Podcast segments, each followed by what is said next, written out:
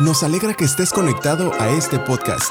Somos Requiem Church y esperamos que este mensaje despierte tu fe y te acerque más a Dios. Disfrútalo.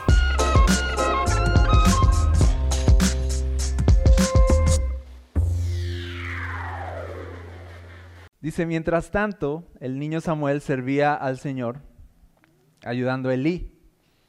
Ahora bien, en esos días los mensajes del Señor eran muy escasos y las visiones eran poco comunes. Una noche Elí, que para entonces estaba casi ciego, ya se había acostado. La lámpara de Dios aún no se había apagado y Samuel estaba dormido en el tabernáculo, cerca del arca de Dios. De pronto el Señor llamó, Samuel. Sí, respondió Samuel, ¿qué quiere? Se levantó y corrió hasta donde estaba Elí. Aquí estoy, ¿me llamó usted? Yo no te llamé, dijo Elí, vuelve a la cama. Entonces Samuel se volvió a acostar. Luego el Señor volvió a llamar Samuel. Nuevamente Samuel se levantó y fue a donde estaba Elí. Aquí estoy, ¿me llamó usted? Yo no te llamé, hijo mío, respondió Elí, vuelve a la cama. Samuel todavía no conocía al Señor porque nunca antes había recibido un mensaje de él. Así que el Señor llamó por tercera vez y una vez más Samuel se levantó y fue a donde estaba Elí. Aquí estoy, me llamó usted. En ese momento Elí se dio cuenta de que era el Señor quien llamaba al niño.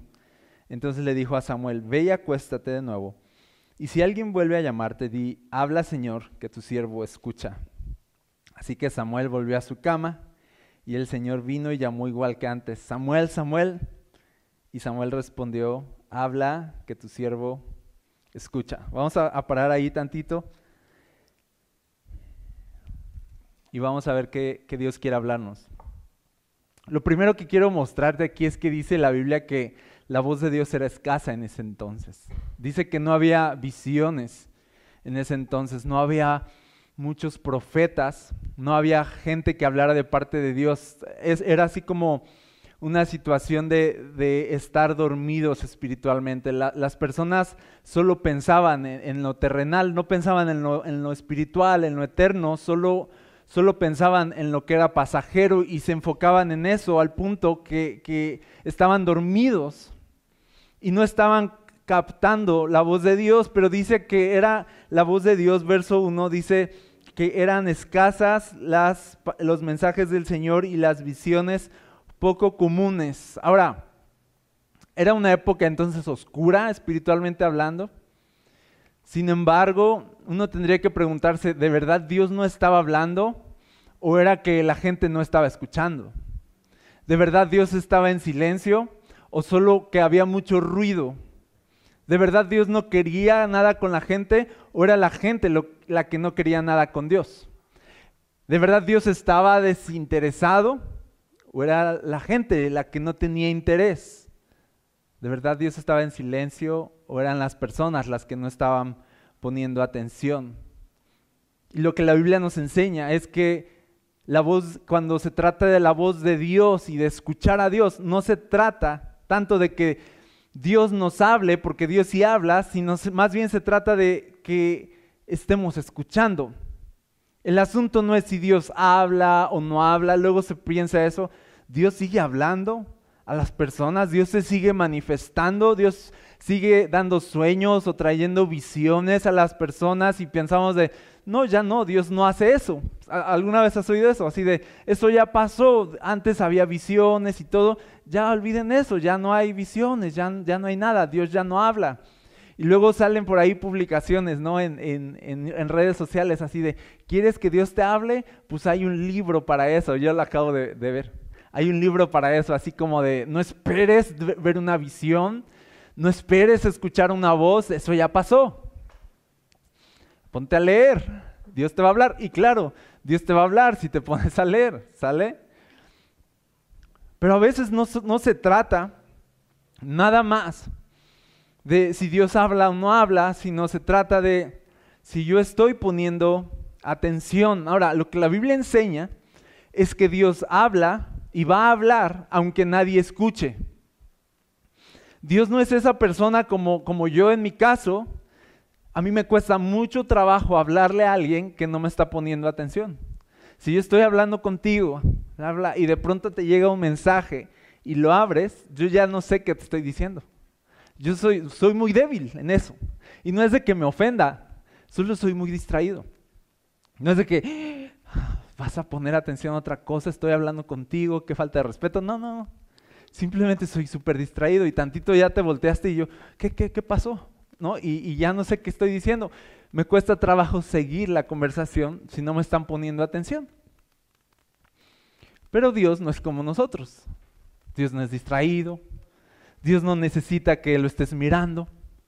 Para hablar, Dios habla de todas formas, Dios habla aunque nadie escuche. Es una de las características de Dios a lo largo de la Biblia. Que Dios es fiel en seguirle hablando a las personas. Incluso el Salmo 19, el verso 1, fíjate cómo, cómo dice que Dios habla. Salmo 19, verso 1. Me estoy tardando para que... Verso 1, 1, ahí está.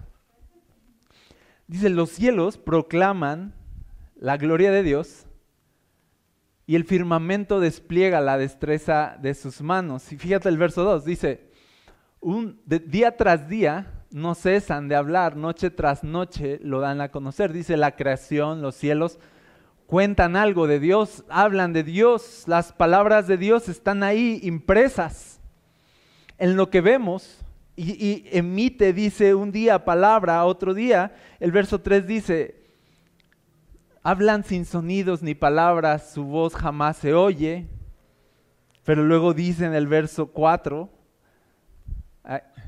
sin embargo, su mensaje se ha difundido por toda la tierra y sus palabras por todo el mundo. O sea, de la voz ahí está. Dios está hablando. ¿Por qué? Te voy a decir, una de las características de Dios es que Él se quiere dar a conocer a las personas. Dios quiere revelarse a las personas. Dios quiere aparecer a las personas y que lo conozcan. Y Dios se revela a las personas a través de hablarle a las personas. Así que Dios es tan fiel y tan bueno que Él no deja de hablar aunque nadie lo esté escuchando porque Dios es fiel en eso. Dice la Biblia que, Dios es fiel aun cuando nosotros somos infieles y dice, ¿por qué, ¿por qué Dios es fiel aun cuando nosotros somos infieles? Dice, porque Él no puede negarse a sí mismo. Él no puede evitar ser así de bueno. Él no puede evitar ser Dios, ¿sabes? no puedes retener así de, en este momento, como tú fuiste infiel, en este momento yo voy a ser infiel, así de, no, no puedo. Dios es fiel en darse a conocer y entonces es, pasa esto, Dios es fiel en seguir hablando aunque no le pongas atención. Dios es fiel en seguir mostrándote y el seguir diciendo, hey, aquí estoy, Samuel, Samuel. Y Samuel así de, ¿qué, pasó? ¿Qué pasó? ¿Quién me llama? Así de, y, venía otra vez Dios, Samuel, Samuel, y, Samuel así de, ¿qué pasó? ¿Quién me habla? ¿No? Y al final, y Dios seguía hablando. Y dice, pero Samuel no conocía a Dios. Pero no por eso Dios dejó de hablar. Y no, no, no, por eso Dios dejó de insistir y de insistir y de insistir. Y sabes, Dios te ha hablado y nos ha hablado por años y nos ha estado buscando, ¿sí o no? Y está toque y toque y toque y toque la puerta. Y te voy a decir, no sea cansado y no se va a cansar Dios de tocar hasta que lo oigas, hasta que abras la puerta, porque Dios es así de fiel. Dios sigue llamando, sigue llamando hasta que alguien responda como Samuel respondió, heme aquí, ¿no? Eh, habla, ya, ya te voy a poner atención. Ahora, ahora sí abro mi corazón y pongo mi atención aquí. Dios es fiel en eso, Dios es fiel en darse a conocer y en darnos su voz y darnos su palabra. El asunto es este. Nosotros no siempre vamos a, ser fieles en oírlo. Nosotros no vamos a ser siempre fieles en ponerle atención a un Dios que quiere darse a conocer. Tú ves en la Biblia que Dios levantaba profetas. Samuel era un profeta. Apenas tiene nueve años aquí Samuel, nueve años de edad es un niño. Pero Dios lo levantó como un profeta. Dios levantaba profetas en épocas oscuras, donde nadie oía a Dios, donde nadie ponía atención. Y levantaba a los profetas para agitar el ambiente y decir, aquí estoy. no, no se olviden de mí. Levantaba profetas para que las personas volvieran a escuchar algo verdadero, algo espiritual, en una época de adormecimiento espiritual. Dios hablaba con los profetas. Y es bien chistoso el ministerio profético, porque Dios los mandaba a hablarle a las personas y les advertía, pero no les van a hacer caso, ¿eh? No. Me acuerdo de Isaías, por ejemplo. Se le aparece la gloria de Dios.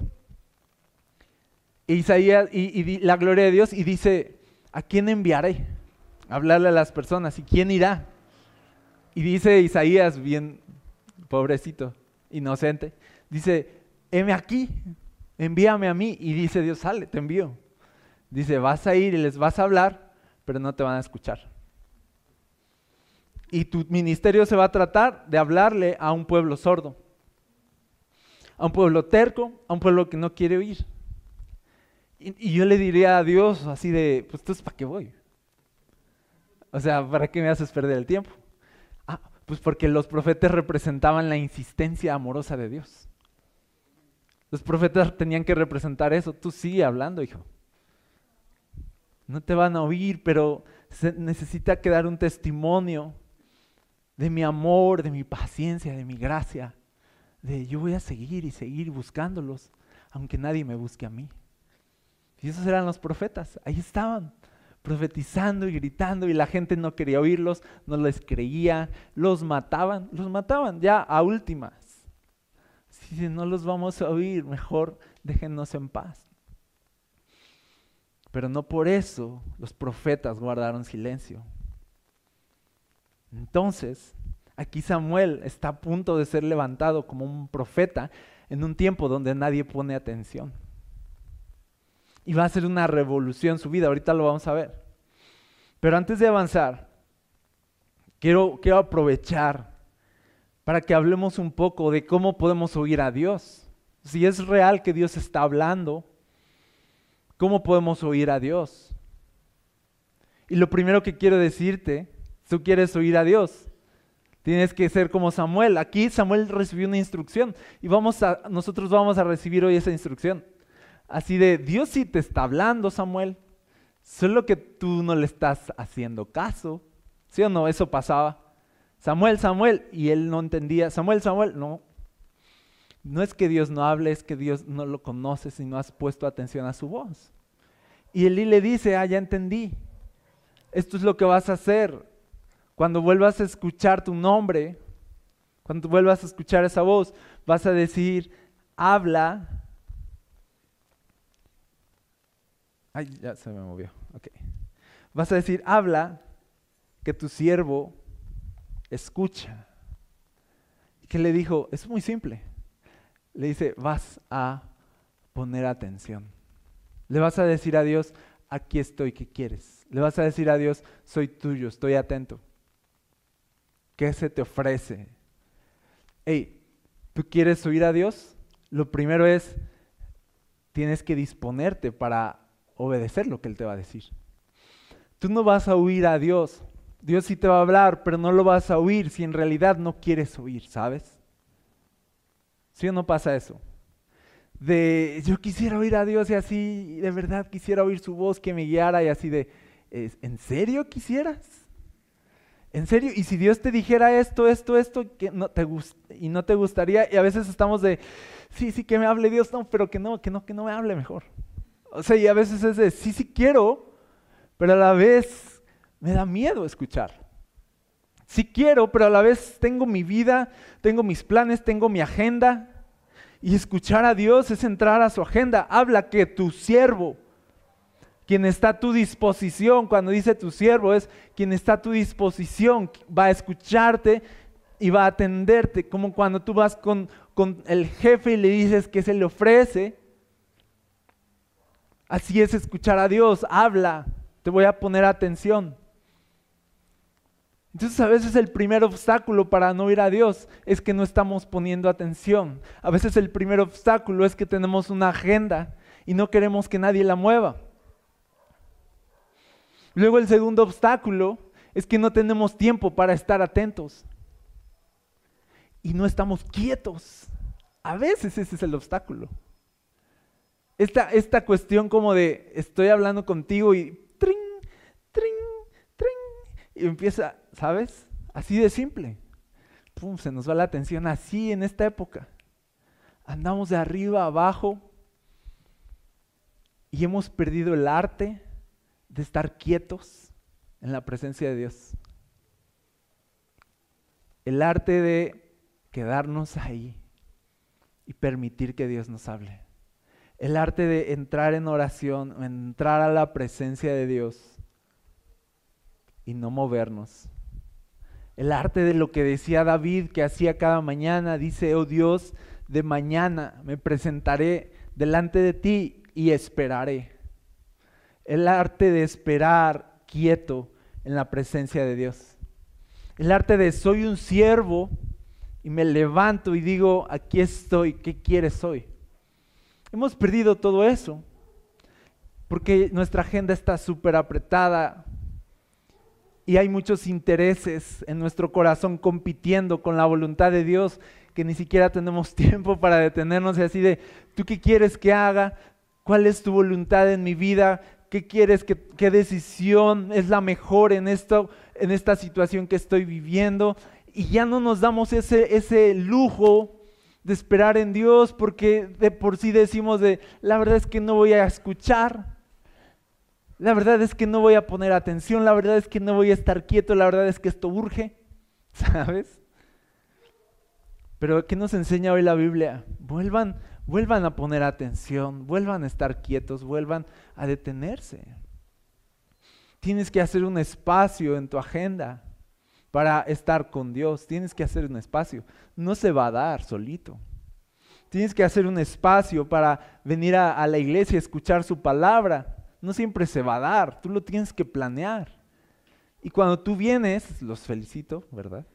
Cuando tú vienes es de alguna forma decir, hey, Dios, no, a lo mejor dices, yo no te conozco, pero aquí estoy. ¿De qué se trata esto? Quiero conocerte. O dices, yo estoy pasando por algo, pero Señor, aquí estoy. Yo quiero entender más de ti, quiero conocerte. Y aquí Samuel no podía poner atención a Dios porque dices que él, nunca Dios le había hablado antes y no, no había conocido a Dios, por lo tanto no sabía cómo sonaba. Pero te voy a decir algo. Cuanto más tú te empapas de la palabra, más te empapas de las cosas espirituales, más te empapas de la verdad de Dios, más familiarizado vas a estar con la, con la voz de Dios.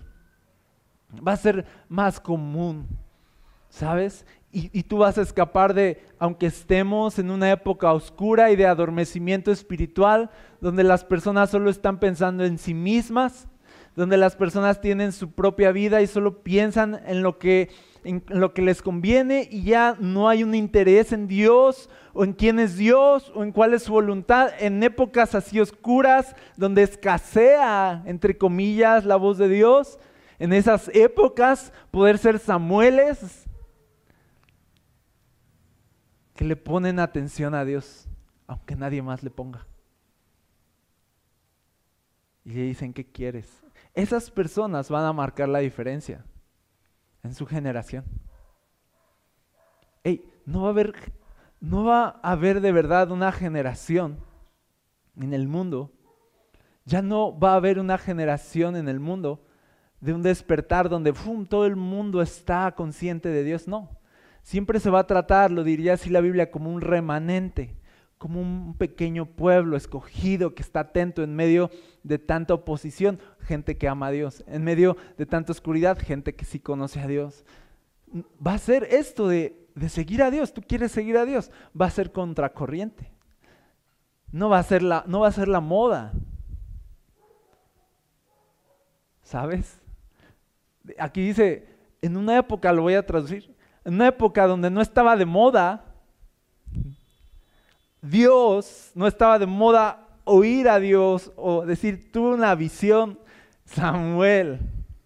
Vino Dios y le habló a Samuel, una, una persona, y con una persona bastó para hacer una revolución en su generación. Mira, Dios no necesita que todos le pongan atención. con que tú le pongas atención. Con que unos cuantos le pongan atención. ¿Qué tal con que su iglesia le ponga atención? ¿Sí o no? ¿Qué, ¿Qué necesitamos para oír a Dios? Estar atentos. disposición. Disposición. Y, y fíjate que no es un que Dios diga, dame tu atención, por favor, necesito. No es, no es ese.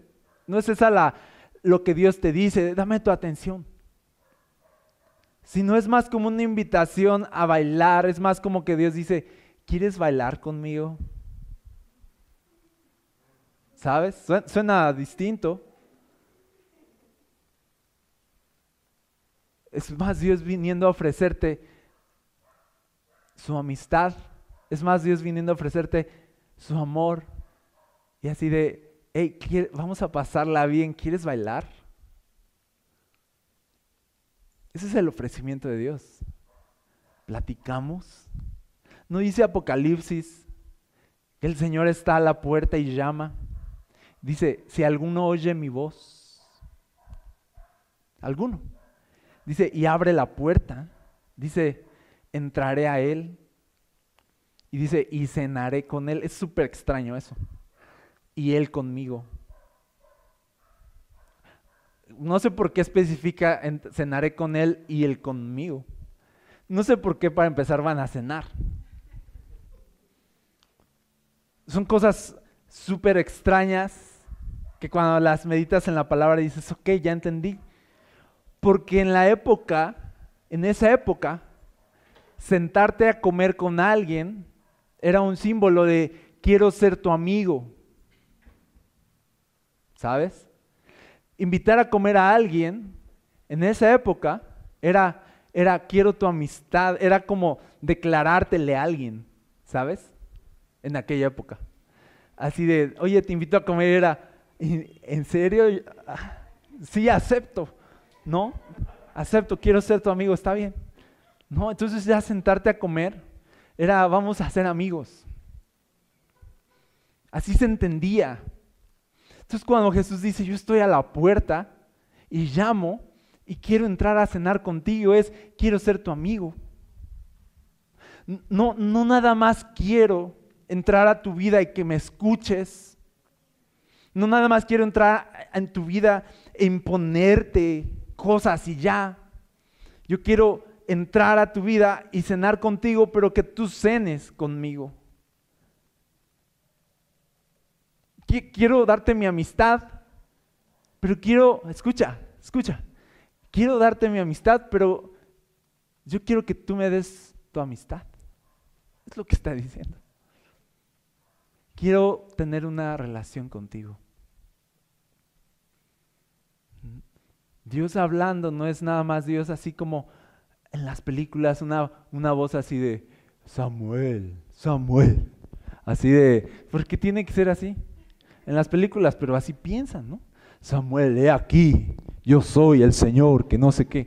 Así de, pues uno se asustaría, o sea, pero fíjate qué, qué bonito que, que viene la voz de Dios y le dice Samuel, y, a Samuel que creció con Elí casi como si fuera su padre, lo confundiera con Elí.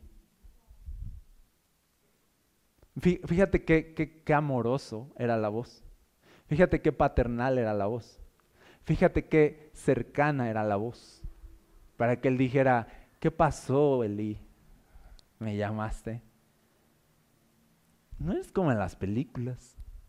No es de Moisés, Moisés quítate las sandalias, así de... Es más de, hey, cenamos. Hey, Samuel, aquí soy. Uno tiene que aprender a, oír a Dios. Si tú estás esperando que Dios te hable como en las películas, con una voz así, falsa, no, no va a pasar. A lo mejor Dios ya te está hablando, y tú lo estás confundiendo porque te parece tan normal. Tú dices, ah, son mis pensamientos. Tú dices, ah, es mi imaginación. Puede ser así de simple.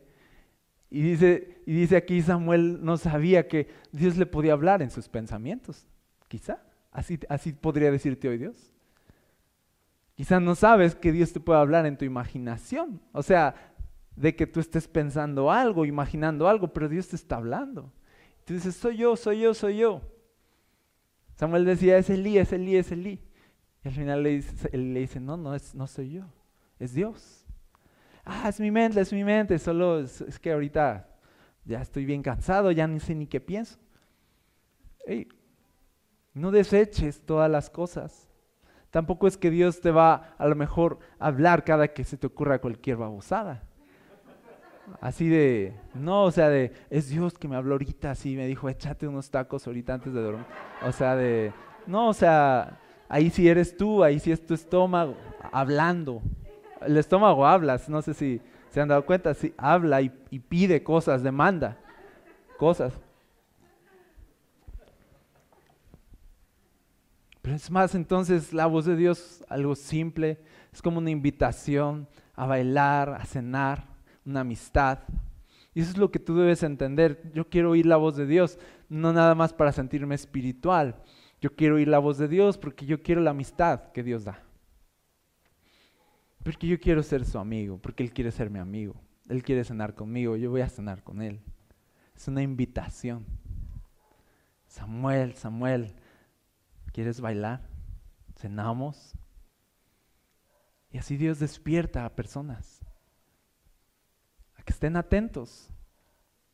Y hay un engaño rondando en el aire que dice que, si tú estás despierto a Dios y atento a Dios y dices Dios acá y Dios allá y, y todo Dios es así como ah, fanático. Está mal, estás exagerando. Y entonces eso nos lleva a un adormecimiento de, para que no crean que estoy loco. O sea, si voy a ir a la iglesia, pero de vez en cuando. ¿no? Y tenemos eso así de, y eso está bien. O sea, balanceado, Dios, balanceado también, o sea, Y pensamos, eso, está bien, no, no darle todo a Dios, no darle toda tu atención a Dios, al Dios que te creó, al Dios que tiene un plan hermoso contigo y te ama, pero tú simplemente lo vas a ignorar y le vas a dar como que partes así esporádicas de tu vida y pensamos, eso está bien, eso es sano, eso es sano. No te metas tanto tampoco con Dios. ¿Alguna vez has oído eso? Te voy a decir qué es eso. Esa es la oscuridad. Y luego entonces es de, y en esa época pues nadie, nadie escuchaba a Dios. Porque no les era importante. Porque no les era prioritario. Porque no les interesaba. Y no era que Dios no hablara, era que nadie quería escuchar. Entonces, primer paso, ¿quieres oír a Dios? Pon atención. Habla, quiero escuchar. Aquí estoy. Acepto la invitación. Otra cosa, tú quieres oír a Dios. Te voy a decir, entra en sintonía. Antes, algunos no les tocó, pero antes había unos aparatos que se llamaban videocaseteras o grabadoras. ¿Ok? Bueno. Entonces, para oír la radio había como un, un botoncito así para sintonizar. Una sale. Y tú tenías que, si tú querías eh, oír de verdad así con calidad, tenías que darle exactamente. Y de ahí que viene, de ahí viene la palabra, o sea, de ahí lo, de sintonízanos y todo eso, de, estar en sintonía, como de, de sí, te estoy escuchando, te copio, te copio, me copias y te copio, sintonía, sintonía, estoy atento, estoy escuchando. Entonces, tú quieres escuchar a Dios, tienes que sintonizar. Exactamente en, en qué estación está Dios, ¿sale? Porque ya sé, estamos en un mundo donde te habla el diablo, ¿Dónde te habla tu, mente, ¿Dónde te habla tu mamá, ¿Dónde te habla tu panza, como acabamos de decir, ¿no? Donde te hablan en el celular, ¿no? Todo, hay mucho ruido, muchas cosas hablando, y saben, algo, algo ahorita súper terrible es que, que, que ni siquiera somos capaces de escuchar, aunque las mujeres se jacten de eso, de escuchar dos conversaciones a la vez, ellas dicen que pueden. Yo una vez caché a una que le estaba diciendo algo así, tú dime, tú dime, yo estoy, yo te estoy poniendo atención y no me estaba poniendo atención. Pero bueno, pero entonces es así de, aunque tienen mejor capacidad, yo lo sé, la verdad sí, para estar en todo, pum, pum, pum. Pero la verdad es esto, la verdad es que no tenemos, no nacimos para poner atención a muchas cosas. Somos gente más de enfoque. Producimos más, somos más creativos cuando estamos enfocados. Si tú estás pensando en varias cosas a la vez, no vas, no vas a ser productivo o creativo en, las cuatro cosas. Tienes que enfocarte. Entonces no, no se puede sintonizar varias estaciones a la vez. Sin embargo, la tecnología ha permitido que podamos sintonizar varias voces a la vez. Estamos por aquí navegando, tan solo piensa en el timeline de tus redes sociales, y estás, y, una frase, ¿no? No dejes que el mundo te diga que no vales, ¿no? Por ejemplo, estoy, que no vales, porque eres una persona única y si la gente no se quiere dar cuenta, pues muy su problema. O sea, algo así, ¿no? No soy bueno componiendo frases al momento. Pero es así de, ah, exactamente, ¿no? Like, ahí está, like. Y luego es así de, perdona, porque no sé qué, y así de, ah, no, no, sí. No, más bien sí, perdón. No, no, y luego así de, de que se vayan a volar los que te hicieron daño. Así, es verdad. Y, estamos, y luego así de, y compra esta aspiradora, así, si es cierto, la necesito. Y está, la verdad, ponemos atención a todo y por poner atención a todo no ponemos atención a nada. Yo he encontrado cosas en, en internet, en mi timeline, que, que podrían bendecir mi vida y digo, esta frase está padre, y me gusta y digo, está súper padre. El problema es que lo que sigue me va a distraer de eso que acabo de leer, lo he visto. Entonces, aunque pudo haber sido edificante esa frase que encontré, lo siguiente que veo va a reemplazarlo. Y luego lo siguiente lo va a reemplazar y lo va a reemplazar. Y luego pregunta uno, ¿por qué acabamos ansiosos? Porque no tenemos la capacidad, nuestra mente no tiene la capacidad de albergar tanta información en instantes y colapsamos. Y ya no sabemos qué es lo que está bien o mal, qué debería hacer.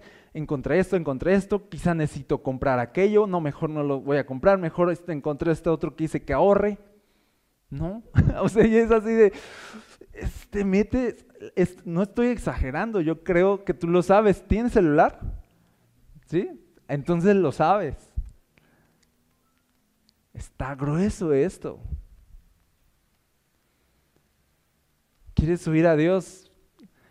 Vámonos a la antigua. A cuando sintonizabas un canal y te friegas.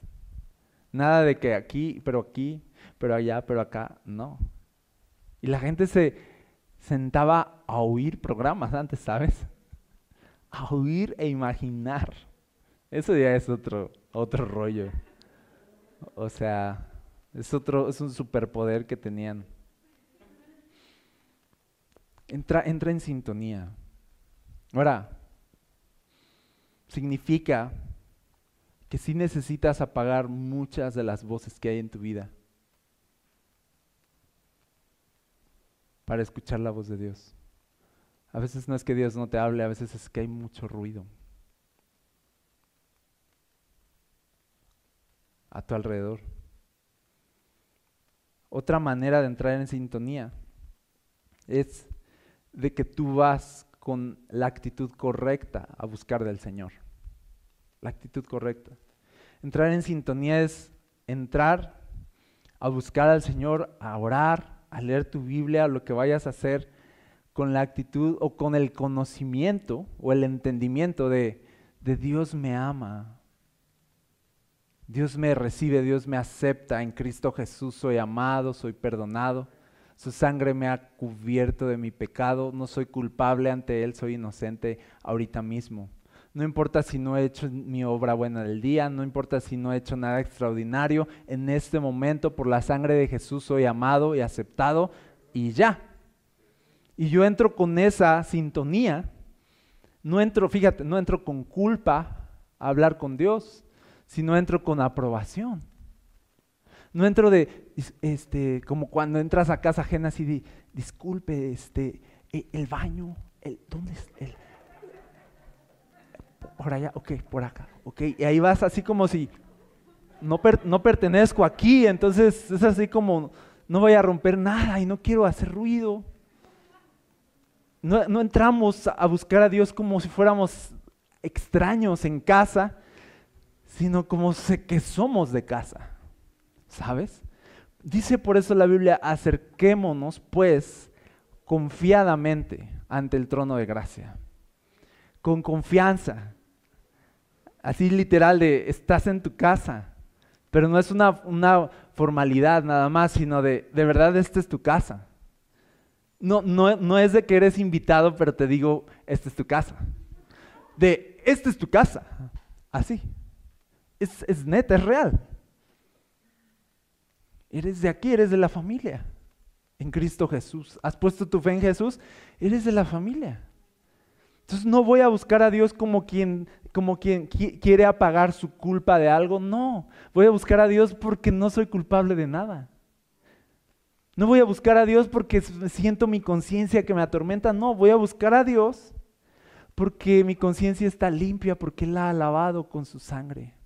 Soy inocente delante de Él y tengo su aprobación. Así que tú no busques relacionarte con Dios desde un corazón que se siente rechazado, sino desde un corazón que se sabe aprobado. Eso es entrar en sintonía.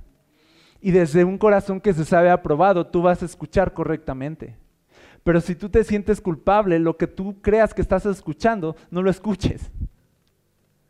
Porque esas voces, cuando te sientes culpable, te van a decir, no eres suficiente, no has hecho lo suficiente, no has logrado lo suficiente, ¿quién eres tú para venir a pedirle a Dios? ¿Sabes?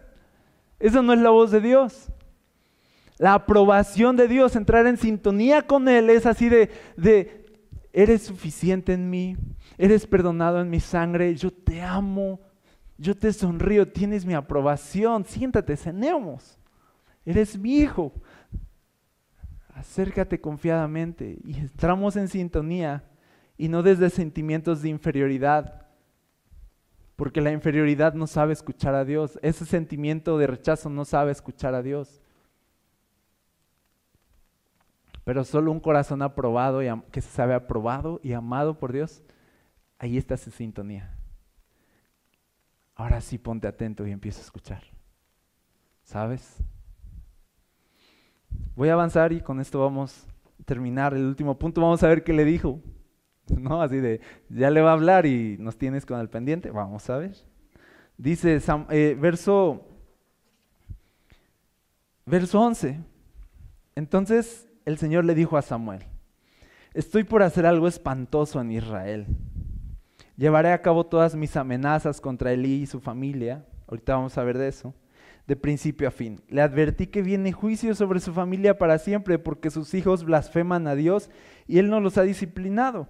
Por eso juré que los pecados de Elí y los de sus hijos jamás serán perdonados ni por medio de sacrificios ni ofrendas. Entonces Samuel se quedó en la cama hasta la mañana, luego se levantó y abrió las puertas del tabernáculo como de costumbre. Tenía miedo de contarle a Elí lo que el Señor le había dicho, pero Elí lo llamó, Samuel, hijo mío, aquí estoy, respondió Samuel. ¿Qué te dijo el Señor? Dímelo todo y que el Señor te castigue. Luego, luego la manipulación, ¿verdad? y que el Señor te castigue y aún te mate si me ocultas algo.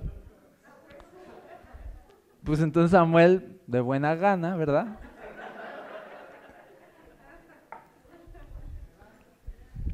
Le dice, le contó todo a Elí, no le ocultó nada. Le dice, viene juicio sobre tu familia, ya les cayó, ya les cayó ahora sí. Y le cuenta todo. Y fíjate lo que, lo que ve, lo que dice Eli, dice, entonces Samuel le contó a Elí todo a Elí, no le ocultó nada. Y dice Elí, es la voluntad del Señor, respondió Elí, que él haga lo que mejor le parezca. Mm. Ya para terminar, dice, el Señor estaba con Samuel mientras crecía y todo lo que Samuel decía se cumplía. Entonces todo Israel, desde Dan en el norte hasta Berseba en el sur, supo que Samuel había sido confirmado como profeta del Señor. El Señor siguió apareciéndose en Silo y le daba mensajes a Samuel allí en el tabernáculo, y las palabras de Samuel llegaban a todo el pueblo de Israel. Primera, solo para no dejar pasar este asunto, Tú sabes que los hijos de Elí eran los sacerdotes que oficiaban en el templo, pero estaban blasfemando contra Dios y no le estaban dando la, la el, no, no estaban tratando a Dios conforme a su santidad. Estaban pensando de Dios menos. Estaban pensando de Dios de, no es tanto, no es tanta cosa. Así que hacían y pecaban y era una blasfemia. Era blasfemia es como literal como burlarte de Dios. Estaban burlando de Dios. Y Elí se daba cuenta de eso y no hacía nada. Y ya previamente en Samuel, aquí en este mismo, pero el capítulo anterior, ya había venido un profeta. Y ya les había dicho, hey, Elí, cuidado, viene juicio ¿no? Y Elí no hizo nada. Aquí pasaron ya muchos años y dice que incluso Elí ya estaba ciego, ya estaba ciego, ya estaba muy anciano y no había hecho nada al respecto. Así que Dios viene otra vez y le dice, ¿sabes qué? Pues ya, se acabó el tiempo. Ahora, te voy a decir algo, porque esto puede parecer como, ala, qué fuerte, qué, severo, ¿por qué Dios hace esto? ¿Por qué, existe un infierno? Y, todos estos pensamientos que llegamos a tener. Pero cuando Dios habla juicio, en realidad está hablando oportunidad. Lo lo voy, a, repetir. Cuando Dios habla juicio, en realidad está dando una oportunidad. La oportunidad se acaba cuando Dios ya no habla, sino hace. Pero si Dios dice antes de hacer, es porque está buscando que el inminente juicio o las inminentes consecuencias por sus acciones que ya vienen sobre ellos, ellos de pronto entiendan y capten de hemos hecho mal.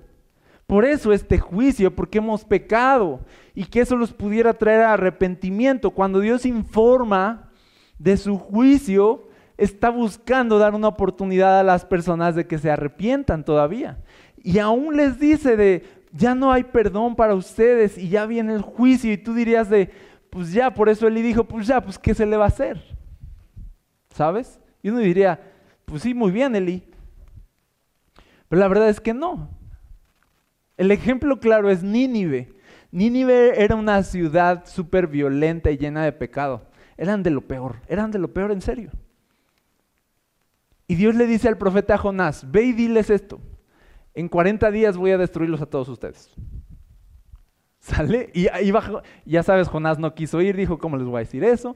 Y Dios dice, no, si vas ahí, se lo traga el gran pez y lo escupe y todo, ya sabes toda esa historia. Y al final ya Jonás ya un poco más manso dice, bueno, si, siempre sí voy a ir. Y entonces va y les dice, ya, ya estuvo. Va en 40 días, pum, les va a caer aquí el juicio de Dios. Ya. Ahora, yo veo que la palabra de Dios era certera en, en 40 días se les acabó. Si los ninivitas hubieran sido como Elí, hubieran dicho de, pues no nos das ni derecho de réplica. Pues ahora pues ya, ok. Así fue la actitud de Elí.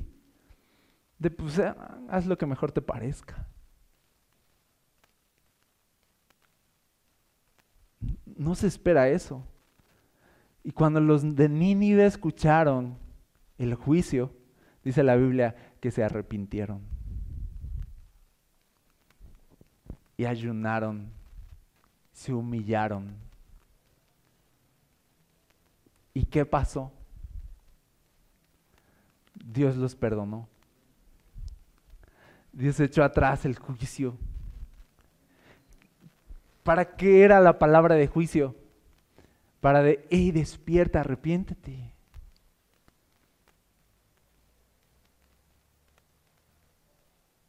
Toda palabra de juicio contiene gracia de por medio. Toda palabra de juicio en la Biblia contiene gracia, contiene una oportunidad, porque si no hubiera una oportunidad, Dios no te avisa. ¿Sabes? Pero si Dios te está avisando y Dios te está advirtiendo, si sigues caminando por donde vas, vas a caer en picada. Ya está hecho. Tú puedes ser necio y decir de, bueno, pues seguiré caminando. Pues si Él dice que ya no hay nada que hacer. No, si hay.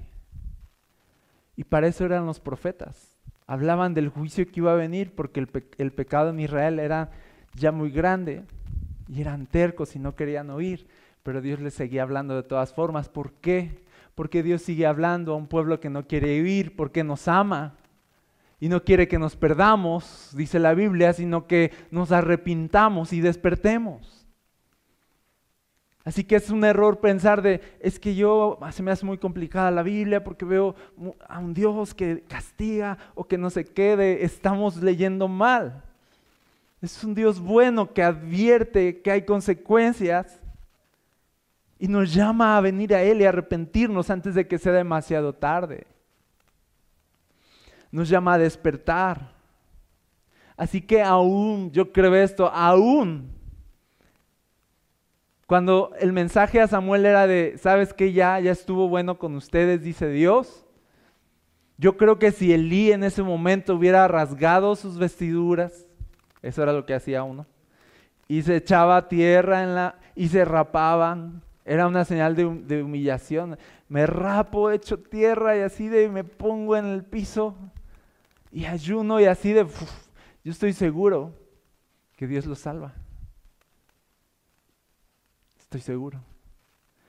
Tan seguro que por eso Jonás no quería ir a Nínive. ¿Sabes por qué no quería ir? Dijo, porque yo ya sé que te traes.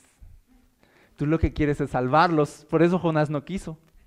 No porque estuviera lejos, no porque le cayeran mal los de Nínive, aunque sí un poco, sino de, yo ya sé por qué les quieres hablar juicio, porque los quieres salvar. Y yo entonces no voy a ir. Porque Jonás no quería que los salvara, ¿sabes? Y cuando Dios lo salva, viene Dios con Jonás así de, ¿qué onda Jonás? ¿Qué hay? Así de, ¿no era lo que te decía? Le dice, le reclama. Yo ya sé que eres bien bueno. Dios es súper bueno. Y lo que hoy aprendemos de Dios es de, Él no se cansa de amar. Él no se cansa de hablar. Él va a seguir tocando la puerta hasta que despertemos, hasta que nos arrepintamos. Y aún en palabras fuertes y aún en palabras de juicio, ahí está su amor y su gracia diciendo, esta es, todavía hay una oportunidad. Por favor, arrepiéntete. Vuélvete a mí. Qué, qué hermosa es la voz de Dios. Que nos saca de donde estamos y nos despierta a su realidad para que vivamos una vida de acuerdo a su voluntad y no la nuestra.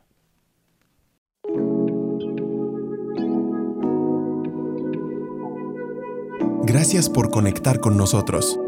Si deseas más contenido como este, encuéntranos como Requiem Church en redes sociales o visita nuestro sitio web requiem.church. Oramos para que en donde quiera que estés, Dios siga trayendo ánimo y esperanza a tu corazón. Dios te bendiga.